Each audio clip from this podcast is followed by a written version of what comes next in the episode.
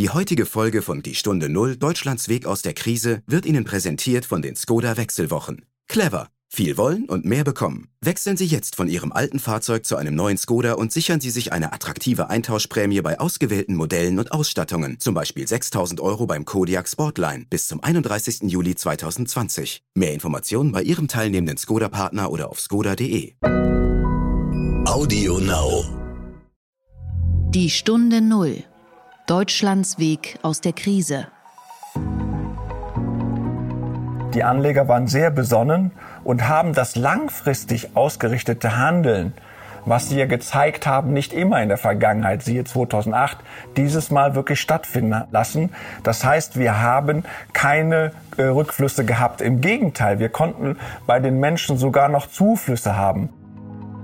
Wir gehen davon aus als Union Investment, dass eine wirksame Bekämpfung möglich ist und damit auch eine wirtschaftliche Erholung im Jahr 2020 in der zweiten Jahreshälfte einsetzen kann. Dennoch muss ich Ihnen sagen, so ganz optimistisch bin ich auf der kurzen Sicht nicht, denn die Kapitalmärkte werden weiter anfällig bleiben.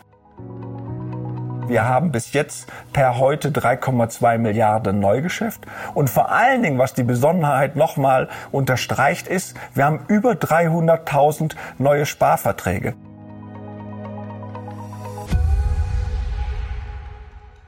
Hallo und herzlich willkommen zur Stunde Null, dem Podcast für Deutschlands Weg aus der Krise und den Neustart. Mein Name ist Horst von Butler, ich bin Chefredakteur von Kapital und ich sage danke, dass Sie wieder zuhören. Heute geht es ums Geld. Und zwar um Ihr Geld. Sicherlich war die Zeit seit März für uns alle nervenaufreibend und das gilt eben auch für unser Geld und Vermögen. Da ging es ja erst um 30 bis 40 Prozent runter an den Börsen und dann um 30 Prozent wieder rauf. Der DAX zum Beispiel wurde durchgereicht von 3500 Punkten auf fast 8000 Punkte und er ist nun deutlich wieder über 12.000 Punkte. Was also tun? Und vor allem, was haben eigentlich die Deutschen seit März getan? Haben sie mal wieder panisch verkauft und danach die Rallye verpasst? Und was tun wir jetzt in den nächsten Monaten? Und darüber spreche ich heute mit Hans-Joachim Reinke, dem Vorstandsvorsitzenden von Union Investment. Der Gedanke zum Tag. Es ist ein Konjunkturpaket, wollte man gestern freudig ausrufen, als die große Koalition aus dem Corona-Kreissaal kam. Und es ist groß geworden, 130 Milliarden Euro. Ein Stimulus für zwei Jahre. Ja, dieses Paket ist viel größer als erwartet und auch wenn man da immer noch so einige Sachen reinrechnen muss, es ist, das kann man so sagen, ein großer Wurf. Aber dieses Paket will auch ganz schön viel. Wenn man genau hinschaut, ist es nämlich gar kein reines Konjunkturpaket. Es ist ein Paket, in das Deutschland viele seiner Ambitionen, Wünsche, Herzensprojekte, Defizite, Versäumnisse und Probleme der vergangenen und auch der kommenden Jahre in 57 Punkten auf 15 Seiten reingepackt hat. Es ist also ein bisschen Konjunkturprogramm, aber auch ein Fitnessprogramm, ein Zukunftsprogramm, ein Investitionsprogramm und ein Strukturprogramm. Herzstück für die Konjunktur ist die Senkung der Mehrwertsteuer und ein Kinderbonus in Höhe von 300 Euro.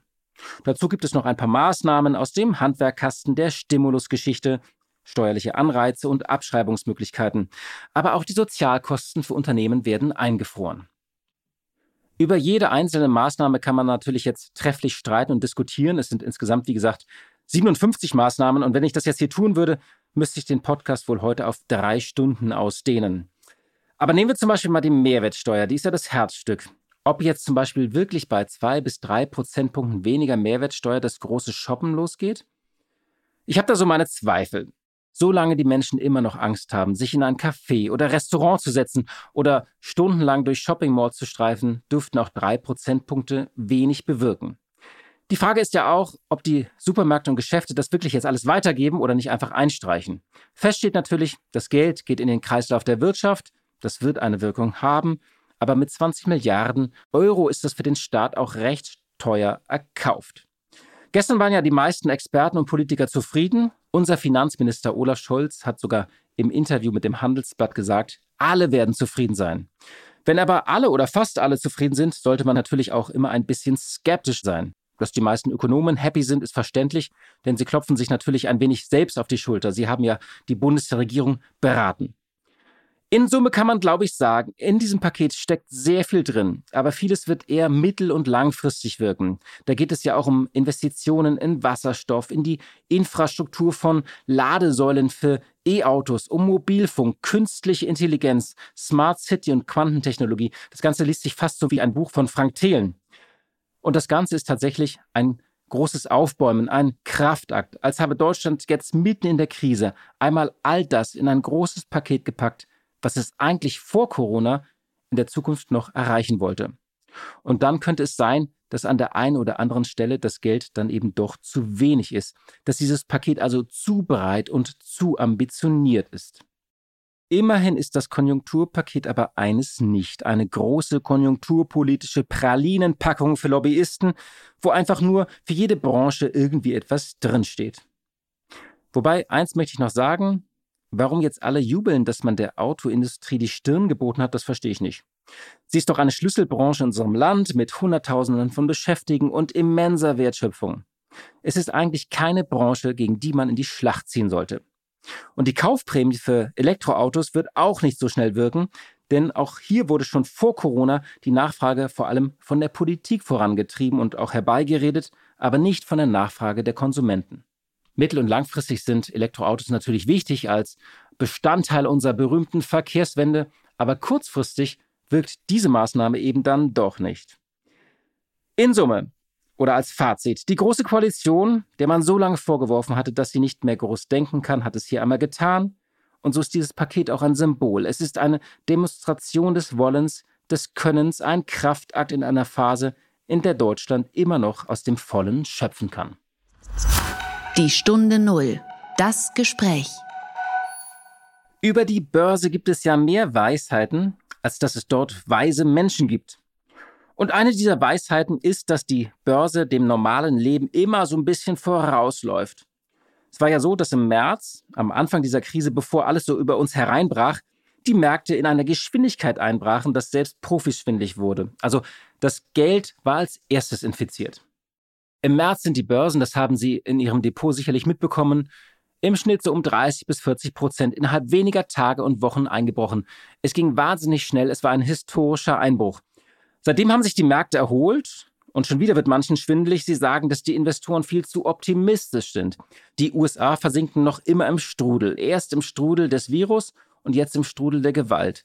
Und überhaupt gibt es ja immer noch diese berühmte ominöse zweite Welle, die vielleicht im Herbst kommen kann und deswegen ist völlig unklar, wie schnell sich unsere Wirtschaft erholt. Und viele Menschen wie Sie und ich fragen sich natürlich, was sollen sie jetzt tun? Sollen sie einfach investiert bleiben? Sollen sie verkaufen oder nachkaufen? Oder ist es vielleicht schon zu spät dafür? Oder sollen wir das Geld einfach auf dem Konto lassen oder unter unsere Matratze stecken? Über all diese Fragen spreche ich jetzt mit jemandem, der schon sehr lange an den Kapitalmärkten unterwegs ist. Ich weiß jetzt gar nicht, wie er es fände, wenn ich ihn als Veteran oder Urgestein bezeichnen würde. Auf jeden Fall hat er sehr viel Erfahrung. Es ist Hans-Joachim Reinke, der Vorstandsvorsitzende von Union Investment. Union Investment ist eine der großen Fondsgesellschaften des Landes und die Investmentgesellschaft der Genossenschaftsbanken, also der Volks- und Raiffeisenbanken. Beim Fondskompass von Kapital, das ist das große Ranking der besten Fondsgesellschaften Deutschlands, zählt Union Investment seit vielen Jahren zu den Stammgästen. Die Gesellschaft verwaltet 368 Milliarden Euro und hat 3200 Mitarbeiter. Und seit ihrer Gründung im Jahr 1956 bietet die Gesellschaft übrigens Fondssparpläne an und inzwischen sparen und investieren mit dieser Gesellschaft 4,5 Millionen Kunden. Einen schönen guten Tag nach Frankfurt, Herr Reinke. Ja, ein herzliches Grüß Gott aus Frankfurt zurück nach Berlin, Herr von Butler. Äh, vielen Dank, dass wir heute miteinander sprechen können. Schön, dass es geklappt hat. Wir sehen uns normalerweise einmal im Jahr bei einem festen Termin. Das ist der Fondskompass. Da werden die besten Fondsgesellschaften Deutschlands ausgezeichnet. Da sind Sie ein Dauergast. Und ich erinnere mich, dass Sie immer noch in der Nacht wieder aufbrechen müssen zu Ihrer Roadshow, weil Sie einfach wahnsinnig viel unterwegs sind. Wie war das denn jetzt für Sie die letzten Wochen als jemand, der sehr viel gereist ist, einfach beruflich? Vielleicht vorneweg persönlich, Herr von Butler, was nehme ich erst aus den letzten zehn Wochen persönlich mit? Persönlich nehme ich mit, dass sich im Leben alles reduziert auf das Thema, bin ich gesund, habe ich Freunde und vor allen Dingen habe ich eine gute Familie. Bezug auf das, die Arbeitsumwelt möchte ich Ihnen Folgendes sagen. Für mich ist natürlich als Rheinländer das Thema Social Distancing äh, per se schwierig. Und das ist, geht auch so ein bisschen fast an Folter. Denn ich bin die letzten Wochen hier in Frankfurt vereinsamt. Vereinsamt deshalb, weil 90 Prozent unserer Mitarbeiter im Homeoffice sind. Das heißt, von 3200 Kolleginnen und Kollegen, die mir sehr nahe stehen, ähm, sind 2900 äh, zu Hause. Und diese 300 Menschen verteilen sich dann noch auf unsere Standorte Berlin, Frank äh, Hamburg, Frankfurt und äh, Luxemburg. Ähm, vieles hat sich für mich verändert, man, weil man gewinnt in dieser Zeit wirklich Zeit. Dienstreisen fallen weg. Das wird durch kompensiert durch Video- und Telefonkonferenzen. Und äh, das ist natürlich die große Veränderung, wo man auch mal Zeit hat und Muße, sich mal zurückzulehnen und Zeiten, die sonst für Rüstzeiten entfallen, einfach zu gewinnen. Für uns ist natürlich gut in diesem Zusammenhang, dass wir die letzten Jahre die technische Ausstattung so gewählt haben, dass das auch alles funktioniert. Das heißt, unsere Mitarbeiter sind mit Laptops und iPhones ausgestattet. Und für uns ist ganz wichtig, dass die mobiles Arbeiten schon immer und in unserer DNA war, Teil der Unternehmenskultur, weil wir das schon lange in unserer Betriebsvereinbarung drinstehen haben. Mobiles Arbeiten war schon immer bei uns acht Tage im Monat möglich. Und insofern kann man sagen, da haben wir gute Vorarbeit geleistet, sehr vorausschauend. Alles hat sehr, sehr gut funktioniert. Jetzt gehen wir so ein bisschen Herr von Butler in die zweite Phase rein. Denn seit dem 3. Juni sind wir aus dem Sondergeschäftsbetrieb äh, wieder zurückgekehrt in eine neue Normalität. Natürlich mit den ganzen Maßnahmen, die Sie kennen, mit Mindestabstand, Desinfektion und mit 14-tägiger Rotation. Aber es wird jetzt so sein, dass 800 Mitarbeiter an den drei Standorten da sind, nach zwei Wochen wechseln, dann kommen die nächsten 800 und 400, die für uns wichtig und schützenswert sind, besonders in der Risikogruppe bleiben dann erstmal zu Hause. Insofern. Das heißt, auch so Fondsmanager bleiben dann erstmal zu Hause und, und steuern da ihre Fonds von zu Hause aus. Ja, das hat auch alles sehr, sehr gut geklappt. Äh, Beispiel, das Fixed Income Team ist fast äh, komplett zu Hause. Und äh, das funktioniert sehr, sehr, äh, sehr, sehr gut aufgrund der beschriebenen Technik, für die wir sehr frühzeitig schon gesorgt haben. Mhm. Sie haben geschrieben, also die, die Menschen kehren so ein bisschen zurück, die Büros füllen sich wieder. Jetzt mal so ein bisschen auf die Märkte geschaut, das, was da passiert ist. Sie sind ja seit vielen Jahrzehnten in der Branche, seit Ende der 80er Jahre, haben viele Crashs mitbekommen, viel auf und ab. Das, was da im März passiert ist, hat Sie das auch überrascht? Haben Sie gesagt, das haben Sie in der Geschwindigkeit auch noch nie erlebt? Oder haben Sie gesagt, na ja, das kenne ich? Nein, das kenne ich nicht. Und da muss man auch ganz ehrlich sein, Herr von Butler. Die Heftigkeit hat mich, wie viele andere Menschen, auch sehr überrascht. Denn der Umfang war ja am Anfang der Reise nicht sichtbar. Denn zu Beginn der Reise oder der Krise war ja nicht klar, ob es nur einen kurzen Einschnitt gibt oder äh, in die Konjunkturentwicklung. Das wäre so eine V-Form-Verlauf gewesen äh, oder doch länger äh, wir damit zu tun haben würden. Also bis eine U-Form, bis es in die Erholung geht. Und insofern hat mich das wirklich überrascht. Heute wissen wir, äh, wir haben durch den Lockdown eine größere Rezession als wir damals in der Finanzmarktkrise haben. Und relativ gesehen zu anderen Staaten in Europa geht es uns vergleichsweise ja noch gut. Aber ich glaube, wir werden sicherlich noch ein gutes Jahr benötigen, bis die Weltwirtschaft auf den alten Wachstumspfad zurückkehrt. Mhm. Und wie haben Sie damals reagiert als große Fondsgesellschaft, die einfach viele Milliarden verwaltet? Also es sind so äh, rund 370 Milliarden. Was macht man da? Haben Sie da massiv umgeschichtet? Gab es hektische Calls? Oder können Sie mal vielleicht so ein paar Diskussionen beschreiben, die Sie da im März und April geführt haben? Das erste, wie schon in der Finanzmarktkrise, und das ist bei vielen Punkten, die nicht vergleichbar sind in Bezug auf 2008 im Vergleich zu 2020, ist eins vergleichbar. Und das ist insbesondere die Liquidität der Märkte. Denn die Liquidität der Märkte war mit Beginn dieses Eintretens der Krise äh, ausgetrocknet. Und insofern ist für uns immer die oberste Priorität, äh, praktisch Liquidität herzustellen. Größere Umschichtungen in den, äh, in den äh, Assets, das heißt in den Klassen, die wir anbieten, Aktien, Renten, Liquidität und Immobilien gab es gar nicht groß. Aber natürlich haben wir einen Bestand, und Sie haben es ja angedeutet, von 368 Milliarden, den wir zum Jahresende 2019 hatten. Natürlich immer eine natürliche Fluktuation dadurch, dass Menschen kaufen und verkaufen. Und die oberste Priorität war für uns, diese Liquidität herzustellen. Und insofern haben wir das nicht nur technisch alles geschaffen mit den Marktteilnehmern, sondern mussten insbesondere auch den Regulatoren klar äh, machen, dass das ein Riesenthema ist. Und da haben wir natürlich intensivste Gespräche geführt mit der BaFin, mit der Bundesbank und äh, auch äh, mit dem Bundesfinanzministerium, weil, wie schon in der Krise 2008, wurde ein großer Marktteilnehmer, und das sind die Asset Manager, leider fast vergessen. Mhm. Wie meinen Sie vergessen? Vergessen im Sinne von Bedeutung. Äh, denn Sie wissen, wie Sie es ja gesagt haben, ist doch klar, in dieser Fluktuation oder wie ich es gesagt habe, äh, von den 368 Milliarden ist klar, dass wir viele Summe Käufe und Verkäufe haben. Und damit haben wir natürlich auch großen Einfluss auf die Kapitalmärkte. Mhm. Nur der Fokus der Aufseher ging im Wesentlichen nur auf die Banken. Und genau wie in der Finanzmarktkrise 2008 war der erste Fokus Stabilität der Banken. Aber Asset Manager als integraler Bestandteil eines Finanzmarktes, genau wie Versicherer, spielen natürlich auch eine Rolle. Und da mussten wir uns erstmal, Herr von Butler, Gehör verschaffen. Verstehe. Wie war denn der berühmte deutsche Anleger? Wie hat der eigentlich reagiert? Normalerweise war es ja leider in den vergangenen 20 Jahren so, dass die dann immer panisch alles verkauft haben und dann zu höheren Kursen wieder eingestiegen sind. Und deswegen ist, sind viele deutsche Anleger ja auch ein bisschen gebrannte verdammte Kinder der vergangenen 20 Jahre? Wir haben eine völlig andere Situation, auch im Vergleich zur Finanzmarktkrise 2008. Und ich kann das logischerweise Ihnen aus meiner eigenen Union Investmentperspektive kurz darstellen. Denn die Anleger waren sehr besonnen und haben das langfristig ausgerichtete Handeln, was sie ja gezeigt haben, nicht immer in der Vergangenheit, siehe 2008, dieses Mal wirklich stattfinden äh, lassen. Das heißt, wir haben keine äh, Rückflüsse gehabt. Im Gegenteil, wir konnten bei den Menschen sogar noch Zuflüsse haben. Äh, wenn man das Ganze auf private Fondssparer mal bezieht, äh, haben sie sich sehr besonnen gezeigt. Und das zeigt sogar, dass wir in den Monaten März, und da war es ja ganz besonders, keine Rückflüsse hatten. Wenn Sie in die BVI-Statistik reinschauen, Herr von Butler, wenn Sie sagen, doch, doch, Reinke, ihr hattet einen kleinen Rückfluss. Ja, das war aber im Wesentlichen eine, äh, Wesentlichen eine Fälligkeit eines Fonds.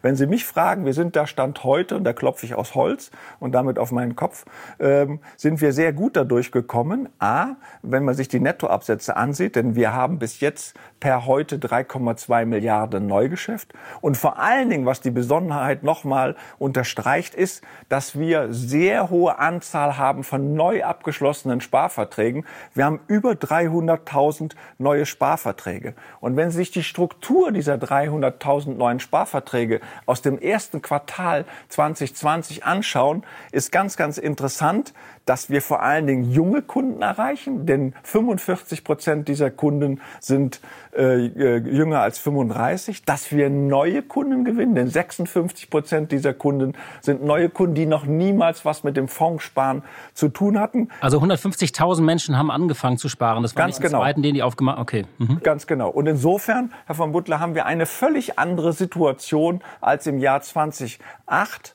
und wir können sagen, dass das, wo wir beide auch in der Vergangenheit oft miteinander diskutiert haben, die Evolution des Sparens, dass sich dort wirklich zeigt, dass wir es schaffen, gemeinsam mit den Volks- und Raiffeisenbanken zu einer Weiterentwicklung äh, des Anlegers äh, beitragen zu können.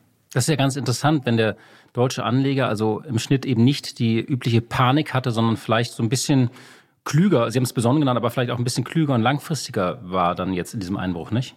Das ist richtig. Und Sie sehen es vielleicht heute auch an einer entscheidenden Zahl, äh, die sehr beeindruckend ist.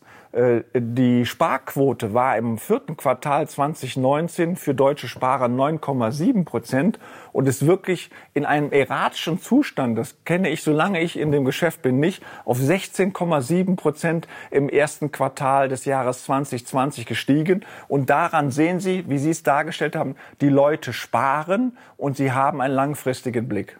Die konnten natürlich auch nicht so viel ausgeben, weil alle zu Hause waren. Das ist richtig. Aber, Herr von Butler, wenn ich äh, auf meine Familie blicke, äh, dann muss ich sagen, ja, Sie haben recht, in, in der Welt des Onlinehandels ist es so, äh, mein Portemonnaie hat bei meinen äh, drei Damen, die ich zu Hause sitzen habe, genauso geblutet.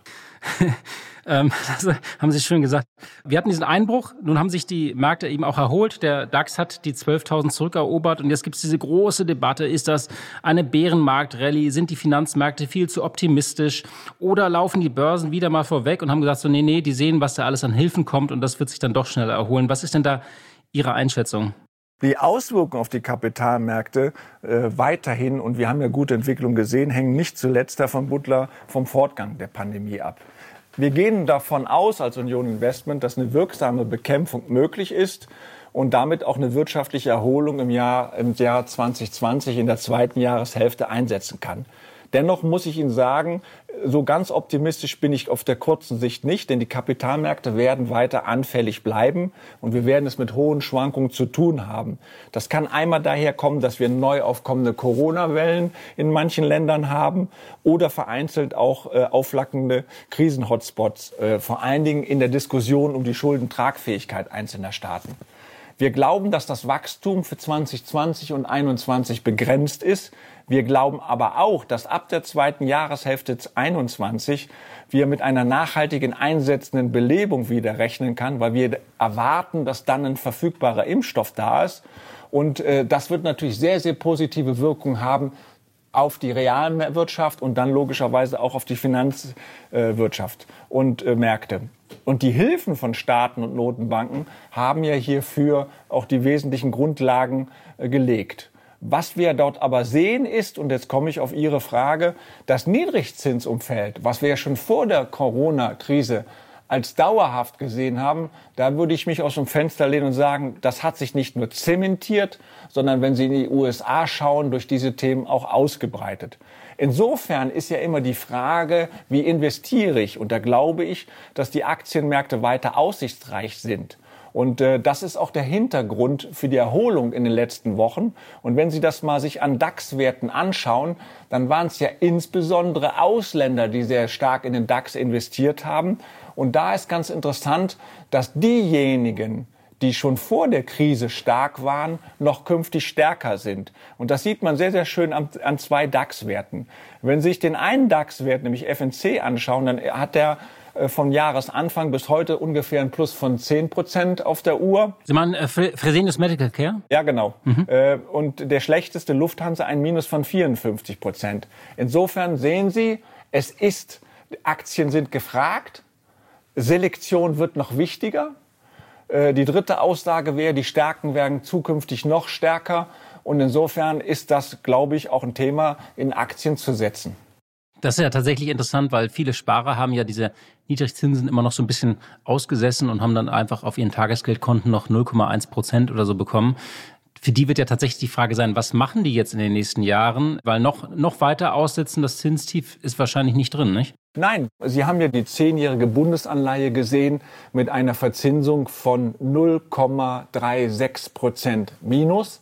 Und ich mache es noch drastischer. Sie haben die 20-jährige Bundesanleihe gesehen mit einer Verzinsung von 0,07 Prozent. Und das ist genau das, was Sie sagen, Herr von Butler.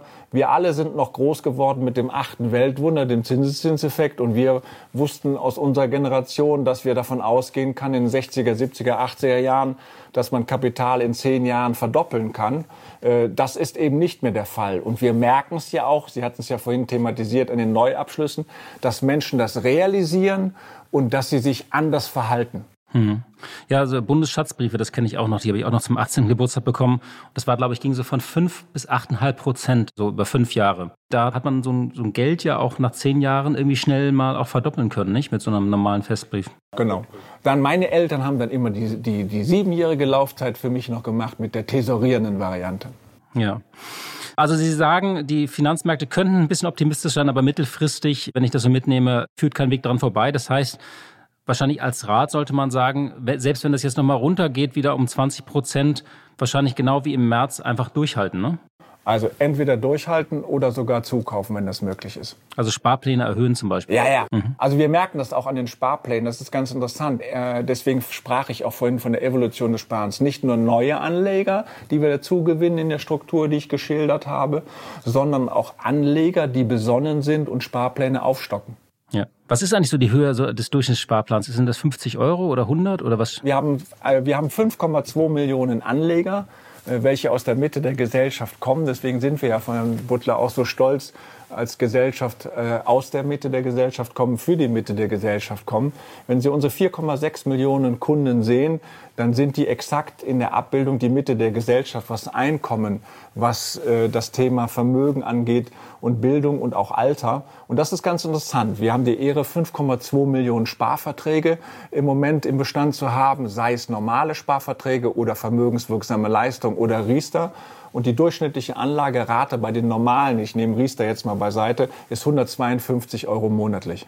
Das ist ja eigentlich ein ganz guter Schnitt. Damit kann man schon einiges aufbauen über 20, 30 Jahre, nicht? Das ist richtig. Das ist richtig. Ja. Das ist eine gute Rechnung. Ja. Es gab ja so ein, ein Megathema vor Corona, das war das Thema Nachhaltigkeit, grüne Renditen, die ganzen Portfolios sollten umgeschiftet werden. Wie glauben Sie, dass dieses Trendthema, wird das bleiben oder ist es jetzt einfach nur aus dem Fokus geraten so ein bisschen oder äh, läuft es unvermindert weiter? Also, das ist ganz interessant. Ähm, wir haben uns ja beide kurz vor der Corona-Krise getroffen und wenn man jetzt Fragen äh, stellt, was bleibt eigentlich, was nehmen wir mit? Das erste haben wir schon diskutiert, das Niedrigzinsumfeld bleibt zementiert. Das zweite, was wir jetzt mitnehmen äh, müssen, ist, ähm, dass wir über die nächste Generation sprechen müssen. Und wir haben schon vor der Corona-Krise gesprochen. Der Anlass war das Thema Greta. Ähm, dass wir uns die Frage stellen müssen und deswegen ist die Initiative ja auch nur zu begrüßen. Äh, wie geht eigentlich eine neue Generation um mit dem Thema Klimawandel oder andersrum, äh, was, womit wird eine neue Generation konfrontiert? Das ist der eine Punkt. Und das wird durch Corona noch viel vehementer werden. Und das zweite Thema ist, durch die Tatsache, dass natürlich äh, äh, äh, Zentralbanken massiv Geld in die Märkte pumpen, aber auch wenn sie gestern den, das Konjunkturpaket der deutschen Bundesregierung mit 130 Milliarden gesehen haben, dann werden die Spielräume, staatliche Spielräume nach vorne hin schrumpfen. Das heißt, die zwei Megathemen werden noch viel, viel mehr an Momentum gewinnen. Das erste Megathema ist, wenn staatliche Spielräume schrumpfen, dann wird das Thema private Vorsorge noch dominanter werden. Und das zweite Thema, wohl wissend, wo Sie recht haben, dass das Thema mal vier Wochen rund ruhiger war um das Thema Green New Deal, dann wird dieses Thema, wenn es um eine Transformation der Wirtschaft geht, in und nach Corona, wird diesen Thema der Nachhaltigkeit noch viel mehr äh, vorantreiben. Das heißt, auch beim zweiten Megatrend Nachhaltigkeit wird das Momentum nochmals höher werden. Mhm. Also das sind praktisch, man muss, darf eben, die Kunst ist, glaube ich, in dieser Krise, dass man alles, diese großen Themen, die davor wichtig waren, äh, demografischer Wandel, Nachhaltigkeit, Klimawandel, bis hin zu äh, Themen wie künstliche Intelligenz, dass man die halt nicht aus dem Blick verliert, weil der Kopf ist dann ja plötzlich so belegt mit anderen Sachen, also mit dieser Krise und das frisst ja so viel Kapazitäten, zumindest in meinem Gehirn, dass es äh, die Kunst dann immer ist, noch den, den Blick auf diese anderen Trends, die ja bleiben und nicht verschwunden sind, zu, zu behalten. Also das war so meine... Das würde ich genauso unterstreichen wie Sie, Herr von Bottler. Ich glaube, dass der Einsatz vorhandener Technologie sich beschleunigen wird. Das wäre auch noch eine These, das wird auch dieses Thema unterstrichen. Und äh, was man sagen kann, dass die manche Improvisation, die wir im Moment gemacht haben, auf Dauer bleiben wird, weil wir gute Lehren damit ziehen können. Mhm. Also ich habe mitgenommen, Sie haben gesagt, die Deutschen waren klüger in der Krise, als man dachte. Sie haben nicht panisch verkauft, sondern haben einfach weiter gespart. Die Zinsen bleiben größtenteils verschwunden. Vielleicht noch, dass die Frage klingt ein bisschen speziell, aber Sie haben es erwähnt, das Thema Anleihen, die sind ja sonst in je, allen Mischfonds drin, in allen Portfolios. Wenn es dafür kaum noch Renditen gibt, ist das eigentlich noch so ein Baustein für jedes normale, ausgewogene Depot oder muss man das auch sich über seine Aktienquote mal ein bisschen Gedanken machen? Also ich, man muss sich strukturell in der Tat über die Aktienquote Gedanken machen, äh, gerade wenn man Anlagezeiträume größer zehn Jahre hat. Aber man kann natürlich auch noch gute Renditen erzielen auf der festverzinslichen Seite, wenn man die Risikoleiter ein bisschen hochklettert. Und zwar weg von den Bundesanleihen hin zu, äh, zu dem Thema Unternehmensanleihen oder auch das Thema Emerging Market. Das aber wiederum in einer sinnvollen Beimischung. Hm. Das war doch eine schöne, äh, schöne Einschätzung zu der Marktlage und ich äh, ende wie immer gerne mit so einer persönlichen Frage nochmal. Wir hatten am Anfang gesprochen, dass Sie viel gereist sind. Jetzt geht alles wieder los, die Normalität kehrt zurück, die neue Normalität. Wie viel werden Sie denn jetzt dann wieder reisen und wo Sie sagen, nee, das lasse ich jetzt, das habe ich gemerkt, das war überflüssig oder das kann ich jetzt anders machen und besser machen? Wenn ich eben mit Ihnen viel über das Thema Nachhaltigkeit diskutiert habe und kombiniere dieses Thema Nachhaltigkeit mit der Krise, die wir jetzt erleben, ziehe ich persönlich für mich bezüglich der Frage eine Lehre. Alles das, was im Inland und Ausland nicht mehr gereist werden muss, wird in Anführungsstrichen digital in Konferenzen durchgeführt. Weil neben der Frage von Rüstzeiten, neben der Frage dann von Treibhausgasen, die ich dann auch äh, mir zu Lasten legen lassen müsste, ist es wesentlich effizienter äh, und erhöht meine Lebensqualität viel. Und das werde ich in einem gesunden Maß machen, ohne persönliche Kontakte zu vernachlässigen, weil die Welt ist nicht analog oder digital, Herr von Butler, sondern ist hybrid. Aber ganz klar hat mich die Krise, ist die positive Lehre dazu gezwungen, ganz einfach mal auch über mein Zeitmanagement nachzudenken. Das heißt, sie sind auch ein bisschen zur Ruhe gekommen und man hat irgendwie, glaube ich, auch viele schöne Erlebnisse haben können in der Familie, wie Sie es gesagt haben. Also ich habe mit meinen Kindern auch irgendwie, dass man nachmittags mal Tischtennis spielt oder auch äh, Fußball kickt, das habe ich auch irgendwie noch nie gehabt in den vergangenen zehn Jahren, muss ich sagen. Ja, das kann ich nur zurückgeben. Äh, wann hatte man das schon, dass ich mit meinen 26 und 27-jährigen Töchtern äh, mal im ausgedehnten Maße fast jeden Abend Gesellschaftsspiele mache? Und das war ein gutes Erlebnis. Welche Spiele waren das? Haben Sie da irgendeins neu entdeckt? Ja, äh, habe ich auch neu entdeckt. Also neben den klassischen, die Sie alle so kennen, äh, habe ich ein neues entdeckt. Ein sehr, sehr interessantes Würfelspiel, was strategisch ist. Auch wenn der Name das auf den ersten Blick nicht vermuten lässt, denn das Würfelspiel heißt Heck Meck am Bratwursteck. Herr Reinke, danke für das Gespräch und für diese Einblicke und ich hoffe trotz digitaler Tools äh, auf ein Wiedersehen in den kommenden Monaten. Darauf hoffe ich auch, Herr von Butler, und vor allen Dingen bleiben Sie bitte schön gesund. Das tue ich. Dankeschön. Tschüss. Blick in die Märkte. So, wir bleiben noch ein bisschen beim Thema Geld. Wie jeden Freitag schalte ich jetzt zu meiner Kollegin Katja Dofel nach Frankfurt. Sie leitet dort das Börsenstudio von NTV. Hallo, liebe Katja. Hallo, lieber Horst. Ich kann nur sagen, herzlich willkommen im Börsenparadies. Wochen wie diese erleben wir selten. Ja, über das Konjunkturpaket hatte ich eingangs schon gesprochen. Es war eines der großen Themen dieser Woche. Wie haben eigentlich die Märkte darauf reagiert? Zumindest hat der DAX ja in dieser Woche die 12.000 Punkte in freudiger Erwartung schon überschritten. Ich würde sagen, mehr als der DAX kann man sich eigentlich über ein Konjunkturpaket nicht freuen. Der DAX hat diese Woche um die 1000 Punkte zugelegt. Und das speiste sich einerseits aus Vorfreude, andererseits aus Applaus nach der Veröffentlichung. Und das ist an der Börse tatsächlich eher selten. Entweder die Erwartung ist hoch und die Kurse steigen stark und dann, wenn die Erwartung erfüllt wird und die Nachricht auf dem Tisch liegt, werden trotzdem Gewinne mitgenommen. Oder aber umgekehrt, man ist vorher zurückhaltend und freut sich dann, wenn die Nachricht auf dem Tisch liegt. Beides kommt an der Börse selten vor ist diese Woche aber passiert, vielleicht auch, weil die Resonanz auf dieses Konjunkturpaket so durchweg positiv war. Insbesondere das Senken der Mehrwertsteuer hat für großen Applaus gesorgt. Das hält man für sehr hilfreich. Da hat sich auch die Bundesbank lobend drüber geäußert. Und dass es notwendig ist, liegt auch völlig auf der Hand, denn Daten zum Auftragseingang in der deutschen Industrie für April zeigen, dass tatsächlich die wirtschaftliche Vollbremsung erhebliche Spuren hinterlässt. Die Aufträge sind um 25 Prozent zurückgegangen. Nicht nur die Bundesregierung hat ja was getan, auch die Europäische Zentralbank hat nochmal nachgelegt. Was ist denn da genau passiert? Ja, vielleicht war das fast so ein kleiner Wettlauf zwischen der Europäischen Zentralbank und der Bundesregierung, so dass sich Christine Lagarde, die Präsidentin der EZB, gedacht hat, wenn die Bundesregierung überrascht, dann kann ich das auch tun. Auf jeden Fall hat sie ihr Notfallanleihekaufprogramm, das jetzt im Speziellen für die Corona-Krise aufgelegt ist, nicht nur um 500 Milliarden Euro erweitert, wie das erwartet worden war, sondern sogar um 600 Milliarden. Und zwar auf 1350 Milliarden Euro insgesamt. Gekauft werden können Wertpapiere aller Klassen und aller Länder. Man ist da flexibel, muss man auch sein, sonst bekommt man diese enorme Summe auf dem Markt überhaupt nicht unter. Und man sieht auch bei der Europäischen Zentralbank jetzt natürlich diesen dramatischen Einbruch in der Wirtschaft, der vielleicht anfangs ein bisschen unterschätzt worden ist. Und zum Schluss noch eine Frage zur Lufthansa. Die fliegt ja aus dem DAX. Was ist denn da der Hintergrund und vor allem, wer kommt für die Lufthansa in den DAX rein?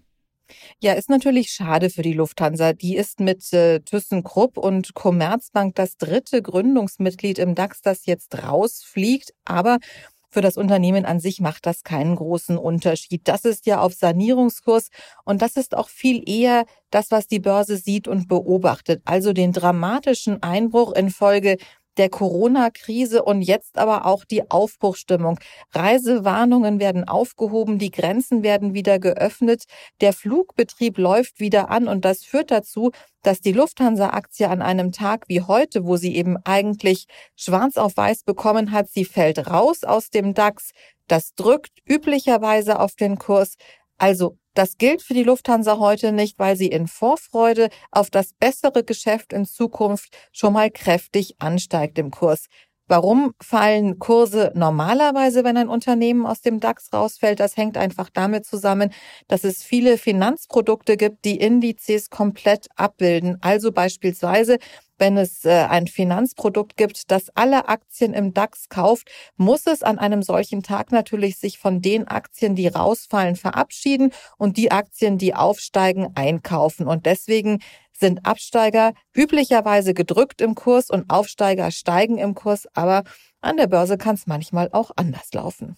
Ja, Katja, dann danke ich dir sehr für diese Einschätzung und wünsche dir ein schönes Wochenende. Tschüss, lieber Horst. Und so schön diese Börsenwoche war, ich glaube, für die nächste Woche wünsche ich dem DAX fast mal so ein bisschen Zeit zum Durchatmen. Ja, und zum Schluss noch eine Nachricht aus Thailand. Wir alle kennen ja seit März die Bedeutung von Quarantäne. Und nun gibt es eine Steigerung von Quarantäne und zwar Luxusquarantäne. Thailändische Hotels verkaufen ein neues Nischenprodukt um sich über Wasser zu halten. Luxuriöse Quarantänepakete für aus dem Ausland ankommende Passagiere. Das habe ich diese Woche in der Financial Times gelesen. Das südostasiatische Königreich verlangt von allen Passagieren, die aus dem Ausland kommen, dass sie sich zwei Covid-19-Tests unterziehen und 15 Nächte in Isolation verbringen. Und Thailands Regierung hat nun fünf Hotels in und um Bangkok erlaubt, als Alternative zur staatlichen Quarantäne Gäste unterzubringen, die besondere Dienstleistungen auf eigene Kosten benötigen. Das Mövenpick Wellness Resort in Bangkok bietet zum Beispiel ein 5-Sterne Homecoming Wealth Watch Paket an. Es beinhaltet Flughafentransfers, Vollpension für 15 Nächte und Spaziergänge im Hotelgarten. Und das Ganze für 58.000 Baht, das sind rund 1.900 Dollar. Das Ganze hat natürlich einen ernsten Hintergrund. Thailand ist zwar selbst nicht so stark von Corona betroffen, es hatte nur 3000 bestätigte Fälle, aber die Pandemie hat international zum Zusammenbruch des Tourismus geführt und das Land ist stark davon abhängig. Also ist doch diese Luxusquarantäne eine schöne kleine Idee in der Not. Das Kio Hotel in Bangkok bietet übrigens neben Vollpension unbegrenzte Besuche im nahegelegenen Krankenhaus an. Und das Royal Benja Hotel wirbt mit luxuriösen Deluxe Zimmern mit 24 Stunden Zimmerservice und dem Blick auf die Stadt. Nur der Swimmingpool, der bleibt leider auf allen Hotelanlagen gesperrt.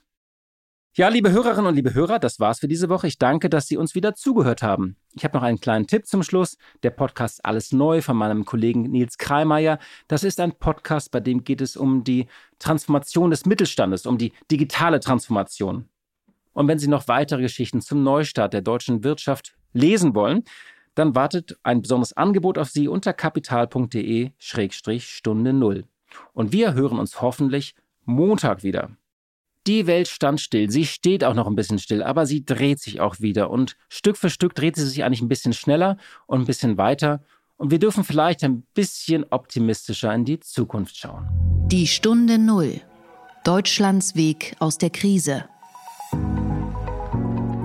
Dieser Podcast ist Teil der Initiative Gemeinsam gegen Corona.